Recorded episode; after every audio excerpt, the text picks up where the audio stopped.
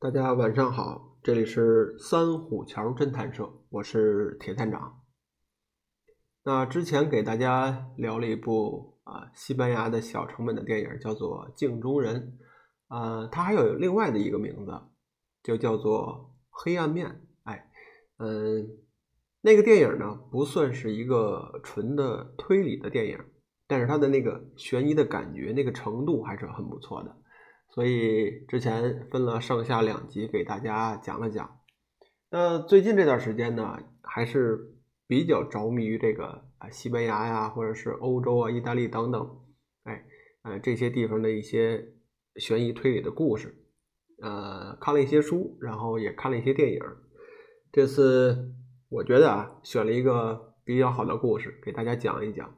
而且这个故事吧，它是一个嗯。纯粹的一个推理的内容，并且这里面就是两个人的那种面对面的对话，特别是呃那种问讯的感觉特别的强，而且特别的激烈。所以看这部电影的时候，后来我找了一下相关的一些内容，研究了一下，嗯，我觉得他的这个不管是拍摄呀，还是专业程度很高，所以我把。原版的故事呢？啊，这一次呢分这么几集，因为我怕一集的话，这个内容可能会含的很多，而且我是想把里面的一些线索，哎，比较呃更细节的一些东西告诉大家。然后，嗯，你不光后期可能去看电影啊、看书之类的，啊，咱们相互的把这个线索聊出来之后，可能会那。兴趣或者说乐趣点，你能找到很多，而且也会有一个比较完整的推理的结构啊。对，嗯，那这个故事呢，呃，发生啊，它起源是有一个案件起来的。说这个案件是怎么回事呢？在这个西班牙一个旅游的一个城镇里面，哎。呃，有一个相当大的一个宾馆，这个住店的这些客人们啊，哎，经过一个房间的时候，就听见里面有一些打斗的声音，感觉里面很激烈啊，可能是发生了一些情况，然后就报警了。当警察赶到这个房间门口的时候，敲门，这房间里头。没有任何的响动，然后警察就加大了一些力度，哎，猛着喊，说：“开门，开门！”这个时候啊，就从这个房间的里面会听见一些呼救的声音。这个时候，警察就知道这房间里面一定是出事儿了，然后就破门而入。当这个时候啊。呈现在眼前的，大家看到了，有一个男人，这满脸是血呀。当然，这个还不是最令人吃惊的。这个男人跪在地上，他的怀里面抱着一个女人，一个年轻的女人，而这个女人看上去已经失去了生命。女人的头。一直不停的在流血，而且没有任何的生命的体征了。此时呢，这个呼救的这个男人开始喊说：“这个房间里还有人，说我不是凶手，我不是凶手。”一直在为在向警察表白这一点。但你想，警方看到这个情况，一定会很不客气的把他按到地上，然后铐起来。就在这种情况下，这个男人还是在喊说：“房间里有人。”然后警方依据这个男人的说法，把整个的房间进行了一个搜查，发现好像这个事情并不像他所讲的那样。这个房间里只有两个人，一个就是这个呼救的男人，另一个就是他怀里抱着这个已经死去的女人。哎，这就是这个故事起源的一个案件。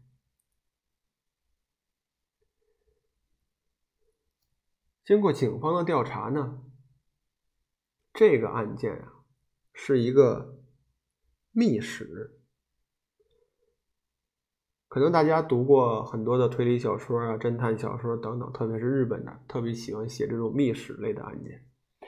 那这种密室，呃，什么叫做密室？它不像之前我给大家讲的那部镜中人的故事，那个是在房间里面套着一个房间。或者说，嗯，那应该专业点，应该叫做保卫室。就是如果在家里有其他人入侵的时候，它会有一个比较啊封闭的环境，对啊，家人呢可能会躲到里面。那我现在这个案件里面讲的这个密室呢，它是类似于一个呃，不能说是封闭的一个环境，是不应该有人进入。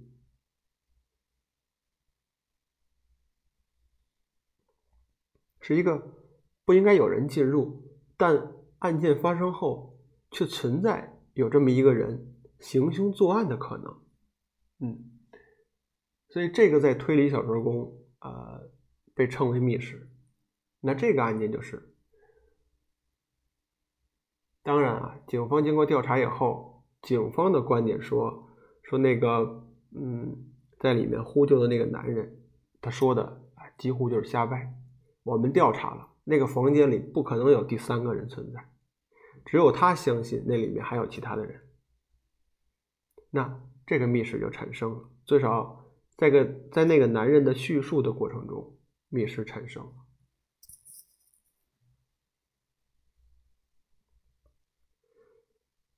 后面的故事呢？那这个案件经过警方的调查，哎，走到了下一步，就是这个。检察院起诉，进行一个审判的阶段。这个男人，也就是在酒店呼救的那个男人，嗯，很有背景，有财力、有实力，是一个大型的科技公司的一个董事长啊，高管这一类的人。所以他经过自己的多方的这个周旋，也聘请了一些律师，所以取保了。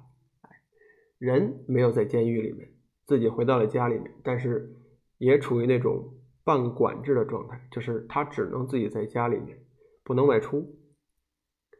那这个如果有大家了解司法程序的，而且这个司法程序可能还受限于就在咱们国内啊，啊，可以给普及一下，就是一个案件发生到他后期的调查等等，它是有不同的一个阶段的。最初案件发现以后，一定会是公安机关哎进行一个立案调查，然后在这种排查线索的过程中呢，会锁定这个案件的嫌疑人。锁定嫌疑人之后，会有相应的证据来证实这个案件，也就是专业点说，要形成一个完整的证据链。那当这个证据链完全之后，确定了，我们所认定的这个嫌疑人就是警方所肯定的凶手，那会进行一个抓捕的过程。抓捕之后，下一步呢，就进行了一个审判的阶段。那也就是检察院会对这个凶手，也就是嫌疑人进行一个起诉。起诉之后，最后的一步就是审判阶段。而且大家也知道啊，开庭这个不是说一次就就结束的，它会有开庭、再次开庭等等，最后有一个审判的结果。那给大家讲的这个案件呢，他的这个阶段就是已经开庭进行审理之后，然后这个嫌疑人呢，啊，会因为这个调查阶段可能是因为证据不足，或者是控辩双方有争议的情况下，对方啊提出保释啊。然后被取保候审，就处于这么一个阶段。也就是说，这个嫌疑人目前这个阶段呢，没有被关到监狱里面，而是在自己的家里处于一种半看护的状态。那这个时候，你想啊，呃，这个嫌疑人有钱有势，之前也讲了，即便是说他被关押在自己的家里面，不能外出，但是这么一个严重的凶杀的案件，对于他也会有很深的影响。那他一定也会想方设法的去给自己解脱，毕竟嘛，这个案件可能已经开始审理了。那下一步可能就会有公安机关再去做调查，会去举证。那最终这个案件一定会有一个宣判的结果。其实，嫌疑人自己本人呢是感受到了威胁，他感觉到如果这个案件再这么进行下去的话，他可能会免于牢狱之灾。如果更严重的点儿，可能会面临死刑。那他这时候怎么办呢？他的自己的律师啊，给他想了一主意，说：“我教你一招，来，我认识一个当今在咱们这个地方能找到的最好的一名刑事案件的一个律师，这个人打刑事案件就从来没有输过。”这人一听，找到一根救命稻草。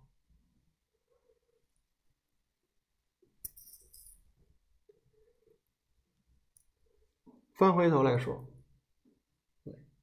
说请的这位律师呢，是一位已经上了年纪的老太太，满头的银发，那走起路来带风带雨的。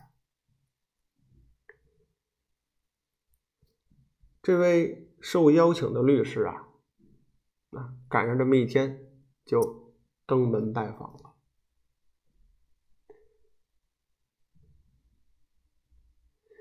见到这名嫌疑人呢，哎，两个人在家一见面一落座，相互做了一个介绍。嫌疑人呢叫做多利亚，是一个之前也讲了，是一个科技公司的高管。这个家里面一进去一看，那也是金碧辉煌的，嗯，各种的科技设备，哎，很豪华的一个家里面。律师呢？对自己也做了一个简单的介绍。老太太岁数很大，但是行为做法雷厉风行的，很专业。这位律师呢，叫做菲拉拉女士。两个人一交谈啊，哎，这个律师呢，给了这个自己的这算是代理人，就是给了这位多连先生一句警告，说。我来接手你这个案件，但给你一个前提，就是你一定向我说实话。说为什么这么说呢？这个多利亚之前在不管是警方的调查，还是在这个最初这个审判的阶段，就他那个证词啊。啊，虽然说不能说是漏洞百出啊，如果说真的是漏洞百出的话，也不可能把他取保了。但是可以说他那个证词里面还是有很多的疑点的。那请的这位律师，他主要来的目的，一个啊，咱们可以说是为这个人开脱罪名。另一个呢？他是对这个这位德里亚先生所提供的这些证词啊，来做一个合理或者说有效的一个辩解，这样在开庭下一次开庭的时候，多利亚先生可以在庭上把自己的这个证词再叙述一遍，目的是让众人信服，另一个也是让法官信服，而且。嗯，大家如果有清楚欧美法系的话，会知道人家那地方会有陪审团的。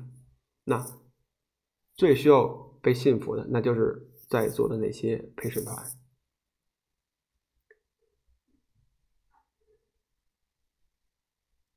这位律师菲拉拉女士，一来以后啊，并没有来给一个特别好的这个，嗯。没有带来一个好消息，他见到这位多利亚先生呢，跟他说了，说我得到一个确切的消息，哎，小道消息，说这个呃，检察院这边啊，人找到了一个证据，或者说一个完美的证人，这个人目击了相关的一切，而且这名证人的到来呢，对整个案件起到了一个。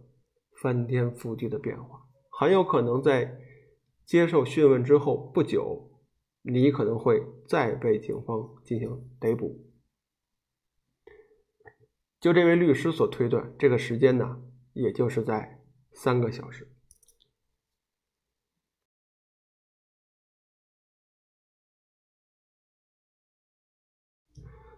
也就是说，在三个小时之后。多利亚先生可能再一次被警方逮捕，那这个案件可能自此他也就再出不来了。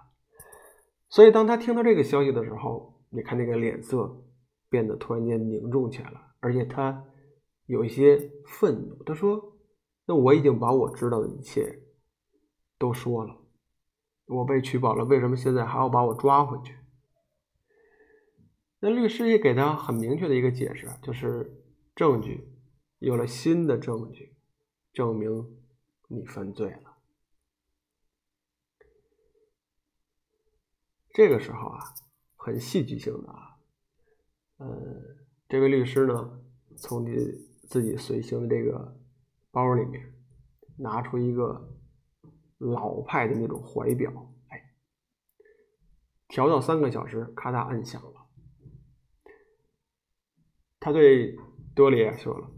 说三个小时之后，很有可能你会被再次入狱，所以我们现在要抓紧时间来梳理你这个案件，或者说来完善你的证词，但前提是你一定要告诉我这个案子到底发生了什么。两个人面对面。这个多利亚把自己所经历的向律师讲了，说这个事儿到底怎么回事呢？原来啊，这个多利亚是一个有家室的男人，但是呢，他背着自己的家人和一名女摄影师，哎，勾搭到一块儿了，也就是说，这两个人有奸情。这位女摄影师呢，就是先前我讲的那个案件一开始，哎，被杀的那个女人。这个女人叫做劳拉。说这两个人有一天得到一个消息，有人说：“我知道你们两个人背着自己的家人偷情，我要把这个消息爆出来。”由此呢，这个德里亚就被人勒索了。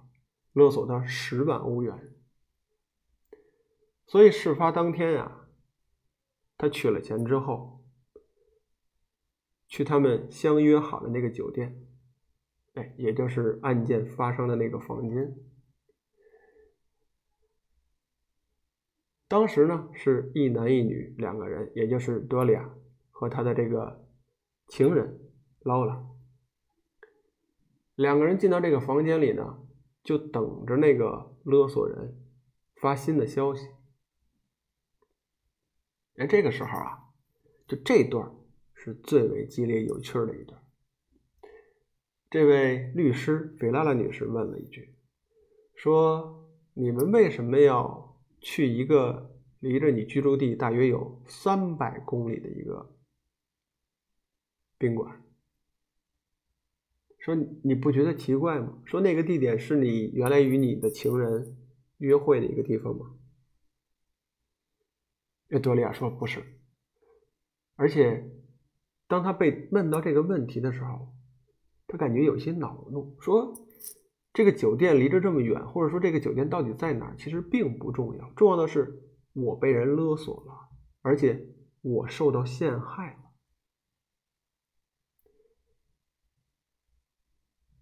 这个时候坐在他们对面的这个律师就说了：“说你根本就没有跟我讲实话，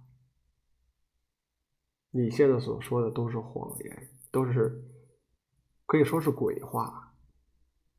你这套证词放到法庭上，法官是不可能相信的。如果你想让我帮你解决这个案子，你一定要跟我讲实话。”这是他。第二次向多利亚强调这一点。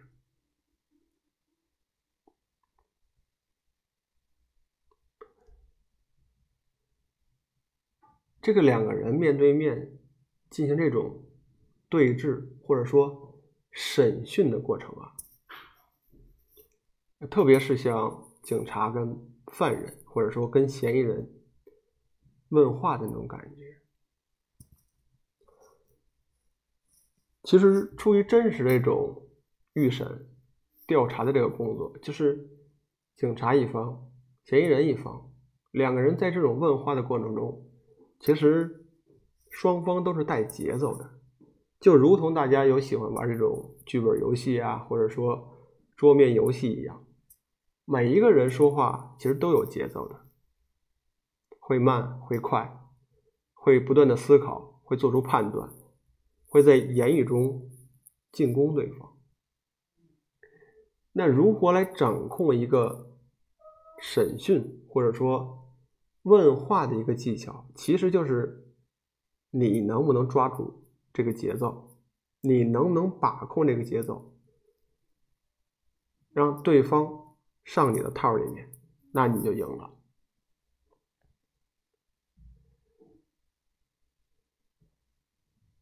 所以，当这个多利亚先生提出说我已经说实话，你不信，那我能怎么办？当他说出这个话的时候，可能表示的这个感情，或者说他的言谈举止很强硬，就证明我说了你不信而已。但如果从一个专业角度来看，这种回答或者说这种说法，对。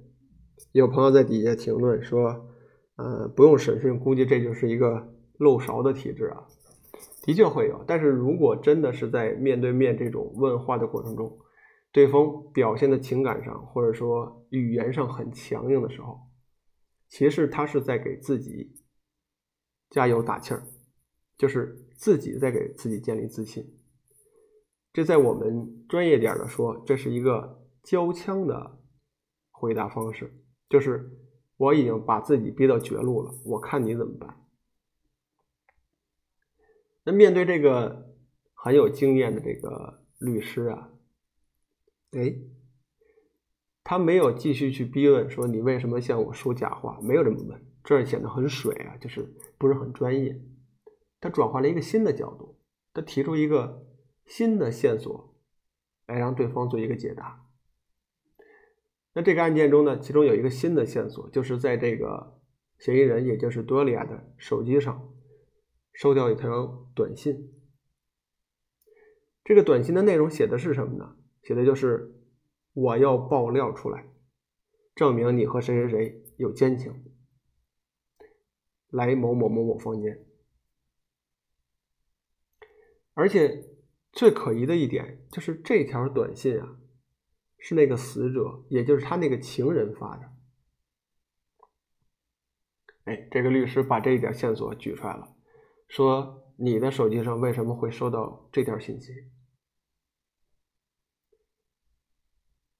哎，德里安先生挠挠自己的脑袋，然后略带震惊的说：“说事发当时，我的确收到这一个短信，但是当时我的情人捞了，我们俩是在一块儿的。”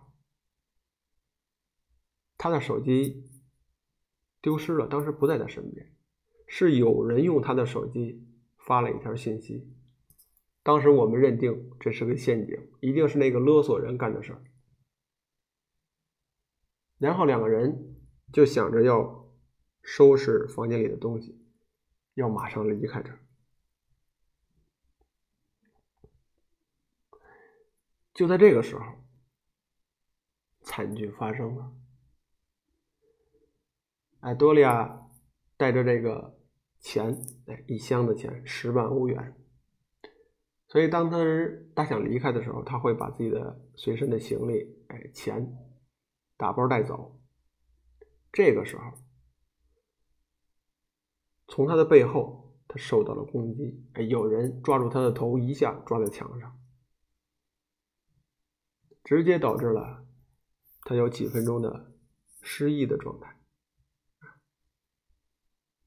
但是，当他醒来的时候，也就是他所谓的噩梦降临的时刻。当他有了意识，慢慢醒过来的时候，他发觉自己的头受伤了，被人撞伤了，还流着血。在他身体旁边呢，扔着一个铜制的一个雕像，哎。这个雕像呢是这个房间里的一个装饰品，当时啊就扔在地板上。而且当他起来的时候，他听见啊楼道里面外面有敲门声，有人在向他呼喊说：“把门打开，把门打开。”这就是他慢慢醒来的时候听到的声音。当他站起来，开始在房间里找他那个情人的时候，哎，他发现劳拉，他那个情人倒在卫生间里面，已经死掉了，而且当时这个卫生间里遍地都是钱，也就是他带过来的那十万欧元洒在了地板上，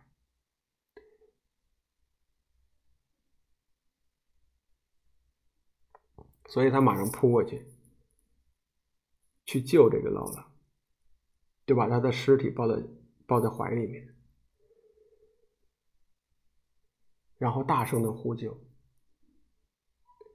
可能是门外的这个警察听到这个声音呢，然后就闯了进去。那接下来的事情，我之前在叙述这个案件的时候也和大家讲了。警察认为他是第一嫌疑人，就把他。直接按倒在地板上，带上铐子带走了。这就是德里亚先生把案发当时做的一个叙述。那当那位有经验的吕律师面对着自己这个代理对象，哎，等他说完这个情况呢，并没有很着急的说去反驳他什么。他拿起一份报告，这份报告啊是警方在现场做的一个相关的记录。他就把这份报告念给德利亚听。他说呀，说警方当时做了一个搜查，房间呢各处也做了一个现场的勘验。人发觉这个当时的房间里只有你，还有死去的劳拉。这个劳拉的死因呢，是因为头部受到了重击，而那个凶器就是丢弃在地板上的那个铜制的雕像，而且上面有你多利亚的指纹。第二点，房间里没有其他的人，而且房间的门。是反锁着的，也就是在房间里面锁上的。警方呢是破门而入，而且当时那个季节呀是冬天。哎，冬天呢，这个酒店的客服啊，把房间里面的这个窗户的把手全卸了。一个就是为了怕这个房间窗户打开以后会有冷空气进来，所以这个房间在当时那个时候是无法把窗户打开的。也就是说，窗户打不开，外面的人是不可能通过窗户这个通道进到房间里的。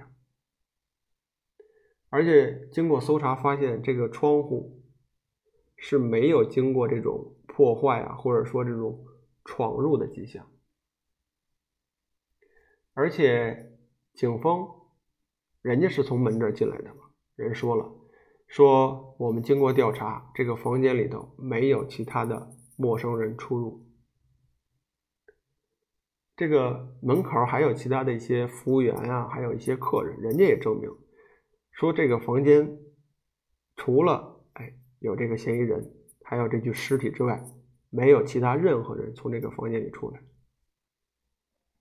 另一个，这个故事呢是发生发生在当今的现在，所以人家这个酒店呀都是有这个监控探头的，人家说了。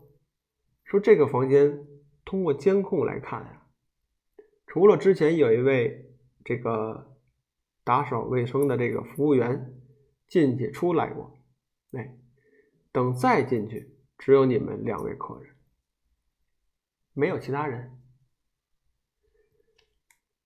然后这个律师就问了：“你说的那个在屋子里袭击的人到底是谁？”你接下来这个人，这个多利亚先生就开始谎话连篇了，而且他那个谎话可以用一个名词来说啊，那就是瞪眼说瞎话。对，他就说了，说那个凶手我们当时没有注意，他应该是藏在房间里的。那对方就说了，说我们经过调查了，人警方也出具报告了，说如果房间里有人。但前提是，他要先进去。但是现在所有的证据，包括窗户，包括是否有这个强行闯入的迹象等等，包括事件发生之后门被打开之后没有陌生人从里面出来，警方呢也做了一个调查，房间里没人。而你，多利亚先生。你说你是在房间里被另一个人袭击了，也就是凶手，也就是这个凶手是你创造出来的。哎，这个时候，这个男人哑口无言了。他所说的就是一个被称为是天方夜谭嘛。那如果他真的是在房间里受到袭击？首先，这个袭击的人一定要先进到房间里面，但是所有的推理或者说所有的现实的证据表明，没有任何人进入。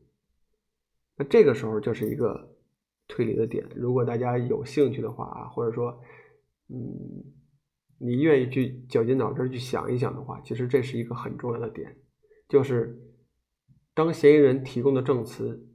无法来论证一个实际逻辑的话，那反正他所说的就是假的。那这也就是警方举证确定他是嫌疑人的一个很重要、很重要的一点。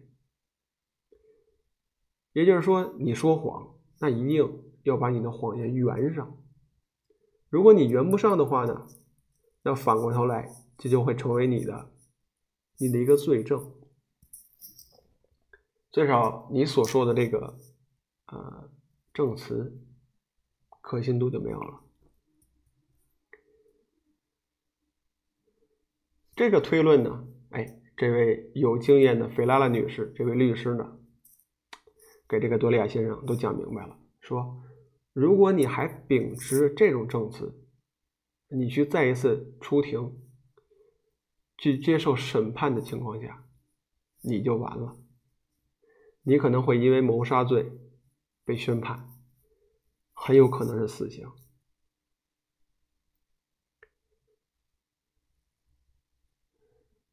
有朋友提到说，这个说话没有逻辑性，不能说是撒谎。嗯，如果在故事里啊，这个嗯，可能你会这么说，但是如果你在一个正常的司法程序的时候，首先，确保你这个人在精神上，或者说你在叙述这个过程中，你是清醒的。那如果在你叙述的过程中，你的逻辑上是有问题，或者说逻辑是相悖的话，那你要知道，人家那边是有公诉机关的，人家会有一套很完整的逻辑，或者说会依据证据来举证。那这个时候，法院、法官相关的人员一定会轻信于公诉机关来提供的证据。那这也就是为什么要有一个法官来做一个审判的决定。就是他要听信这个嫌疑人一方的证词，那另一方面，他一定也要听诉这个公诉机关所提供的一些嗯证言呀、证据等等，所以这就是一个控辩双方争辩的一个过程。那关键点就看到最后谁赢了。所以说，如果嫌疑人这边说说我所叙述的这个证词，我所讲述的这个案件情况。那里面有很多逻辑上的，或者说说不通的点。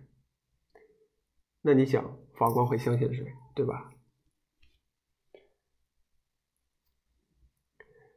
所以当时，我想那个律师啊，如果这个剧情讲的更细的话，那律师所说的那些词，可能就像我说的这个内容一样。所以他再次向德里亚先生强调。说，如果你想解决这件事情，你一定要向我说实话。这个时候，你看多利亚就表现出一种痛苦不堪的表情，很委屈。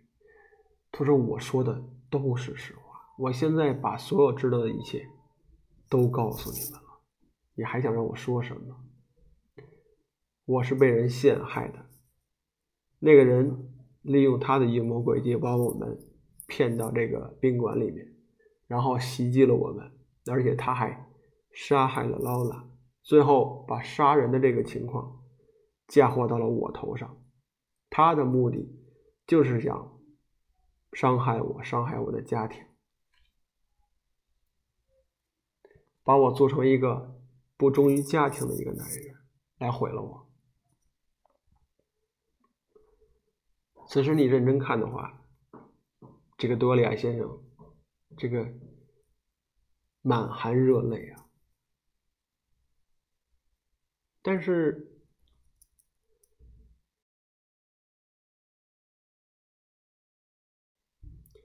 但是这位有经验的律师，面对着这个十分痛苦、充满悲伤的多利亚先生，没有一点的怜悯之心。因为他相信对方说的都是谎言。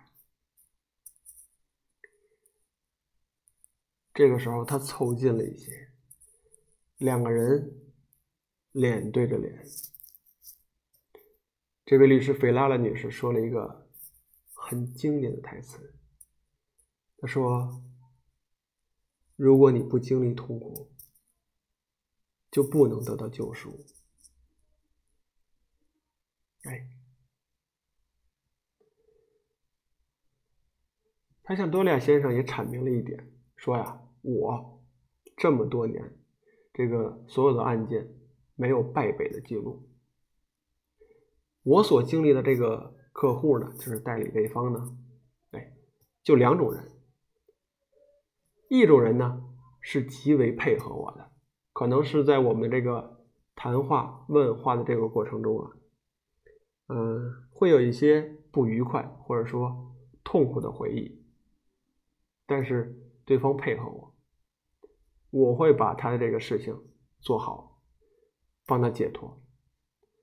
那还有一种客户呢，就是那种极为不配合的，他自以为很聪明，而往往这种人在案件的最后会一清二白，什么都没有，会失去一切。然后这个女律师就很有压迫性、很有挑衅意味的伸出手来，指着对方说：“你就是那种第二种人，极为的不配合。”最后，他也向对方表阐明了，说：“我不想再跟你这废话了，我最后给你一个机会。”你告诉我，那个在房间里行凶伤害你的人到底是谁？”说完这句话的时候，你看这个多利亚先生，刚才还是饱含热泪啊，满脸的这个痛苦的表情。其实他在心里也进行了一番很激烈的斗争。他在想，这个律师到底让我说实话？如果我告诉他了，那我就算交底了，就把真实的情况说出去了。他能不能帮我？而在自己精心编造这个谎言的过程中呢？哎，律师很有经验，而且每一句话都能戳到他的痛点，所以这个时候多利亚先生的心里面他是有转变的。他认为这个律师真的很专业，而且他所提供的这个所有的每一点。都是自己所编的这个谎言，他都能指出来。所以最后，多利亚有考虑说实话。这个时候特别戏剧性的，他把自己眼睛里曾经那些饱含的眼泪，哎，一甩，刷干净了，马上从一个痛苦的表情变得。冷漠而充满愤怒。他说：“我配合你，我告诉你实情。”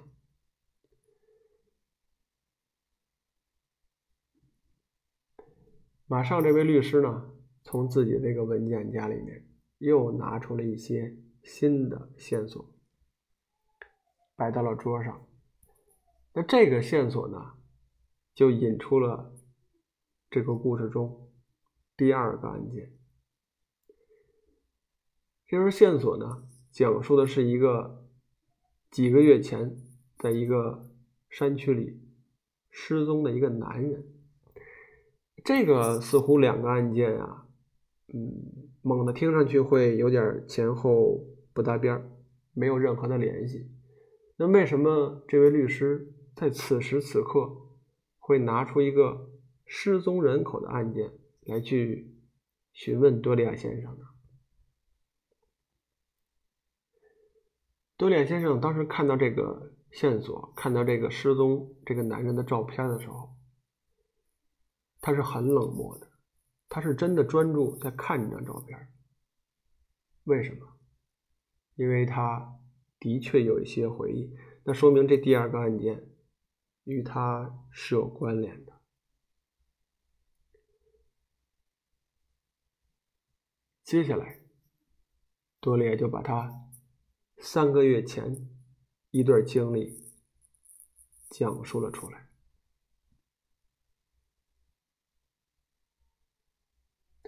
那他在接下来的这个问话的过程中，到底说的是不是实话？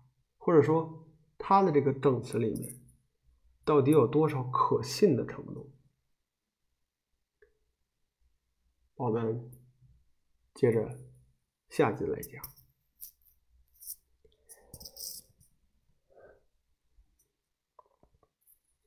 今天呢，给大家讲这个案件，讲这个故事。嗯，其实只讲了大约有五分之一，或者说五分之二的内容。后面还有很多，但是我觉得这是一个很完整的，在我看来是一个特别完整的一个推理故事，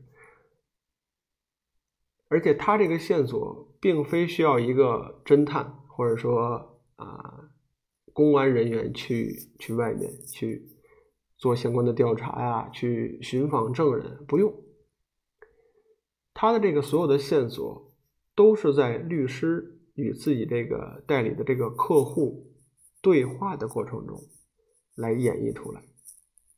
那这个两个人的对话，作为观众或者说作为听众，你们你就要考虑了，这个人到底哪方面说的是真的，或者说哪一句话现在听起来可能像是真的，但是在接下来接下来的故事中，可能会有点嗯前言不搭后语、驴唇不对马嘴的感觉。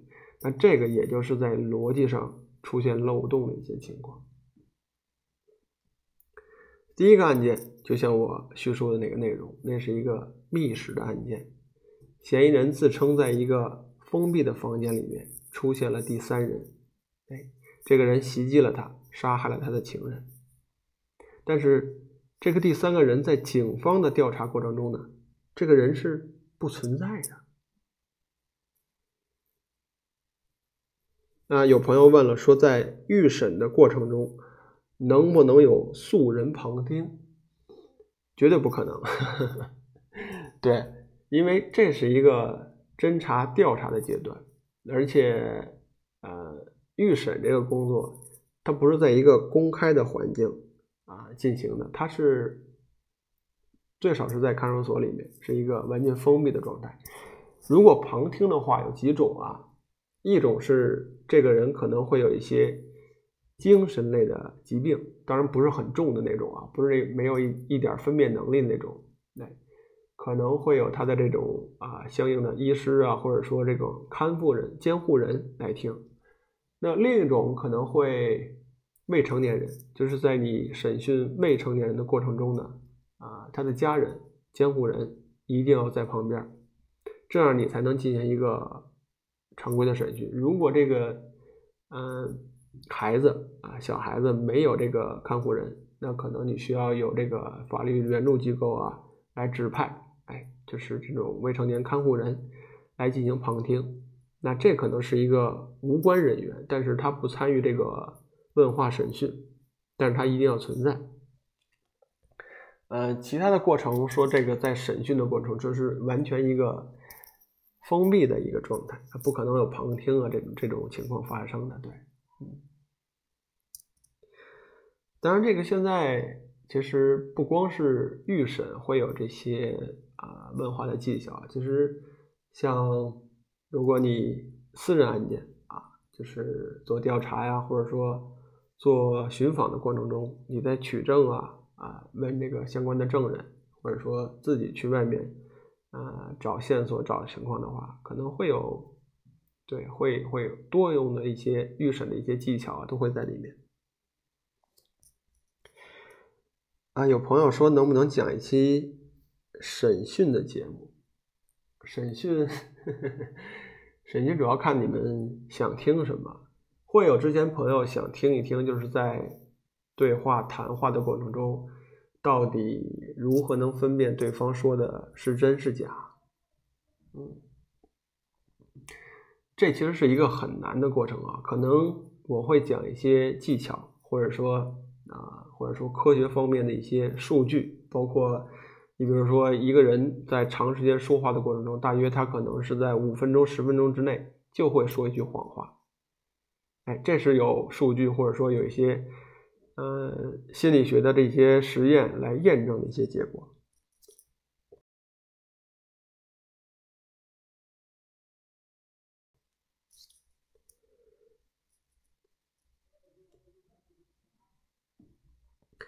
啊，有想知道在监狱里面的事情？那对，监狱里，哈哈哈哈哈。啊，这这个提的问题就比较啊，怎么说呢？啊，不同时期啊，这种情况发生的很多，但是可能的确不方便在这里面讲。对，这可能会涉及到一些嗯，真是实际的工作啊。考虑考虑吧。有些问题还是不太适合在这种公开的节目啊讲一讲。嗯。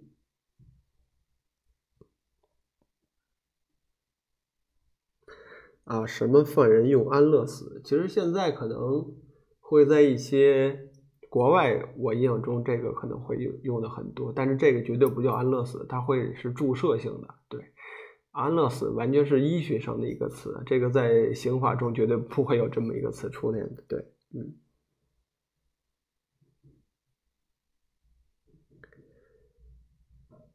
其实我也有考虑会不会讲一些。啊刑法，或者说大家有这个想听听现在的，其实我觉得现在的真的不太适合给讲啊，可以讲一些啊明朝、清朝的一些那个那时候审讯啊，或者说那时候衙门口怎么办案的啊，怎么审，那那个我觉得讲一讲也算是一个什么，怎么说呢？算野史也好，算一些历史资料也好，那个会有，但是我觉得那些内容吧，有点儿 有点儿太超常规了，有点血腥。你想啊，这个中国刑法从，呃，可以说从开始有人，哎，有这个就开始有这一刑法，那是很多嘛，大家耳熟能详的这些词，什么车裂呀、宫刑啊，什么什么剐刑啊等等。这你听这些词儿就感觉挺疼的，呃，如果你翻看一些什么影视资料啊，或者说真是有一些史书里面，的确，啊，会有一些明清时期的一些档案里面，的确会对这些内容其实记录的还是很详细的，但是你说讲出来吧，对于一个讲述者来说，你讲这个东西，呃，其实也是一个怎么说呢？呃呃，会有一些不适，对，其实你要听着，或者说第一次听的话，也会感觉到挺不适的，所以我是有犹豫，这个到底讲不讲？啊，铁探长去过青岛的德国监狱吗？啊，我有看过那个监狱，其实那个监狱已经很新了，翻新的那个，嗯，早期的那个就是战争时期留下的那个，现在成为一个。就标志性建筑了，很多去青岛朋友都会去那儿看那个。哦，里面会有水牢啊。其实水牢这个东西吧，呃，一般的这个在明清时期啊，这个都会有，还会有一些大型的，或者说一些木桩子啊，或者说这些刑具。其实它主要是为了这个防止犯人逃跑，特别是水牢这个就是。呃，因为当时的一个情况就是犯人很多，但是看押犯人这些人呢很少，所以他就会使用一些比较比较残酷，或者说比较能怎么说呢，能看住人的一些就是这些内容，包括水牢就是一点。你想一个人如果长时间扔到水里浸泡的话，嗯，包括他的行动上各方面会受到很严重的影响。但好处就是这个人会被留住了，啊，他可能会跑不出去啊，等等这些都会有。反正我是有见过几个，包括之前给大家讲的这个呃炮局，哎，炮局这个这个呃清朝时候就有，后来这个呃抗日战争时期啊，然后这个内战的时期啊，那个一一直在使用，对，嗯。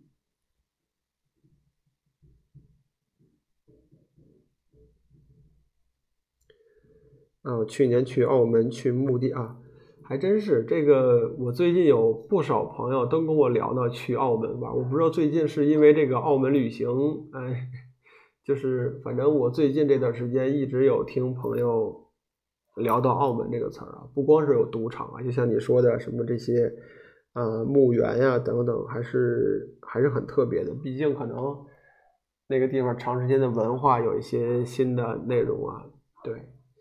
澳门，澳门我还是没有去过啊。我我到珠海有去过，当时可能因为一些原因，就是没办法过到那边。对，隔海远望，看过看过澳门，有机会吧？有机会的确去澳门转一转。嗯，还是很希望多走一走的。哦，有去去，对啊，去。去澳门一定会是赌场啊，威尼斯人啊，或者说这些地方去去转一转嘛，嗯，但是好像澳门不是很大，反正就我的这个观感上不是很大。我有朋友回来跟我讲过，但是我不知道这个事情呃是真的是假的，只能当个这个传说啊。像有有知道的是，就说他那个赌场嘛，因为时间很久了，然后他会有。各种各样的那种旅店，嗯，他们很迷信的人会说这个，就是那种那种旅店会有一些赌徒啊，各方面赌完钱或者说倾家荡产了，可能在那个住宿的酒店里面就就自杀了，或者说怎么样的。所以你知道那边的人，呃，大家都很信鬼神这些内容的。所以，呃，据听说啊，他们会在酒店的那个大门旁边修一个小门，哎，说那个小门是走鬼的。传言啊，传言啊，原因就是因为这个房间可能之前有一些人啊自杀呀，或者说怎么样死掉了，大家觉得不好，会有阴气，会有鬼魂存在，所以嗯，每次有新的客人来的时候，那个服务员带你进房间的时候，他先会去敲敲门，哎，然后会把房门打开，请客人进去。他那个敲门的动作。可能是当地人的一个一个规矩，那意思就是请鬼出来，然后我们有客人了。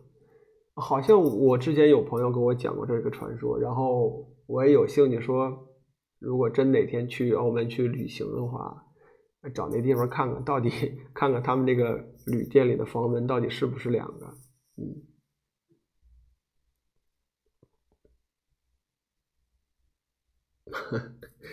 澳门警犬超级大，对，那看来你去这个澳门的确玩的内容很多。我倒是对呃赌钱这事儿其实没什么太多兴趣。首先 一个也不太会这个内容啊，然后可能我对一些呃历史的一些内容啊、遗迹啊，或者说风景可能会更感兴趣一些，对。我近期其实有打算，呃，跑到西江、呃西藏啊，这个找月份好的时候自驾游一下玩一玩，嗯，准备考虑骑摩托去。对，别的说最近的旅程还是还是没有的。嗯，澳门，嗯，澳门只能算行程之一吧，看看今后，然后说说近况吧。啊，这五一假期呢，其实一直在外面飘着啊，然后也好像没有给大家讲故事吧。我印象中是五一当天，呃，我把那个镜中人的故事给大家讲完了，然后这是已经今天是五月九号了，对，然后新开的这个就是看不见的客人，对，啊，我我应该在标题里把名字写出来了。但这个故事不光我说呀，我还是推荐大家去看看这部电影。呃，看不见的这个客人这部电影呢，最初是西班牙的一个电影，那后来意大利有拍过。啊，因为这个你不管是西班牙语、意大利语啊，包括包括英语，其实听起来我是感觉很费劲的啊。听英语还偶尔能听出一点词儿来。所以看这两部影片，我后期发现它的推理内容，或者说两个人的对话内容特别多，我是专门找了一个中文版来看的。嗯，所以嗯，你看那个中文版，中文的对话，然后你能很清晰的了解到，呃，两个人在说什么。但是啊，但是就是，即便说你能听懂演员在电影里对话都说的是什么。但是他的推理的这个线索其实还是很明确的，包括有一些小的细节。你比如说，其中有一个镜头，就是说啊，这个男主人公多利亚在给自己的妻子通电话的过程中，哎，最后妻子说：“说我爱你。”马上就电话要结束了嘛。然后你听那个多利亚回了一句，他并不是说什么 “me too” 啊，没有没有，他说我也是。对，所以当时我我。看到这个情节，或者说内容的时候，我也在考虑，就是，呃，自己的爱人说我爱你，其实你应该回一个我也爱你，或者说我也爱你，怎么样怎么样就对了。然后他回的是我也是。其实这个你你想一想吧，是一个很敷衍的一个用词，对，就是如果你真的是给自己的恋人，然后对方给你回这么一句的话，你可能瞬间就火了，或者说如果你再机灵点、聪明点的话。更敏感一些的话，你会觉得对方可能会发生点什么。反正当时我听了以后，嗯，看完这个内容，看到那段，我是有这么方面的思考啊，也当然也有可能想多了，所以我给大家提一下，嗯，哈，刚才净讲话，有朋友说啊，西藏之行，藏红花还是要带的，先要吃半个月，对，啊，我这个西藏之行是有计划的，然后但是。到底今年能不能实行？因为毕竟还有几个月嘛，大约我我印象中西藏这个地方九十月份就进不去了，所以你时间还是很紧。现在已经五月份了，也就有两个月的时间啊，再准备再去吃一些藏红花的药啊，去去这个呃抵这个高反，其实还是要练一练。啊，不是骑自行车去，我觉得去西藏骑自行车去那真是太残酷了，而且体能上也保证不了啊。我要可能要骑摩托，有考虑，对，嗯，但是我是不考虑一个人去的，我是有考虑有朋友组个车队啊，几辆摩托，然后去西藏玩一玩，对，嗯，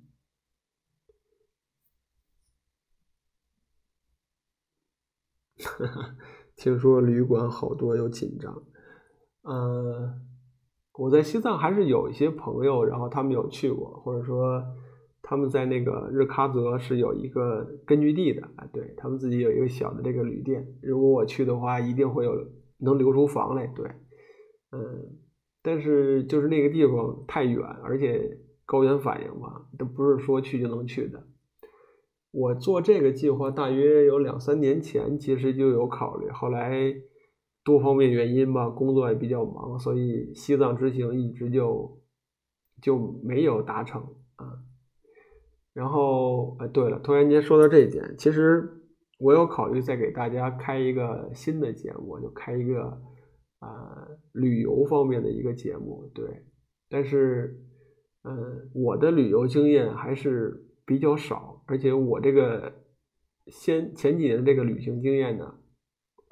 只停留在国内啊，就受一些原因吧，你们都懂的。受一些原因，只能停留在国内，然后国外去的，呃，去的很少。对，近几年可能会有出去国外的，所以我我有在考虑，会不会有这种啊专门的做旅行的朋友，哎，然后也喜欢聊聊天儿，也喜欢做做节目，然后我觉得可以相互搭配一下，做一个。探险呀，旅行类的节目有点意思啊。嗯，对。啊，宁小妖提到，像我这种细皮嫩肉的，估计西藏就无缘了。其实我觉得西藏可能最要命的就是你要做好防晒吧，因为那边高原嘛，紫外线可能比较强。对，别的我觉得。都还好，主要是西藏人民也是细皮嫩肉的，你不要以为那个那个地方高，然后就其实环境还是很好的。其实有机会还是多出去走一走，嗯。那近近一两年，我怀疑大家走动的话，应该也就是在在国内吧，嗯。好了，今天呃给大家开了个开了个头，讲了一段故事，后面。聊一聊近况，聊一聊旅行，嗯，希望，呃，会有这个这一段时间会有一个新的节目和大家见面，来聊聊其他的故事吧，嗯，那我们今天的节目呢，呃，就到这里，我们下次见，晚安各位。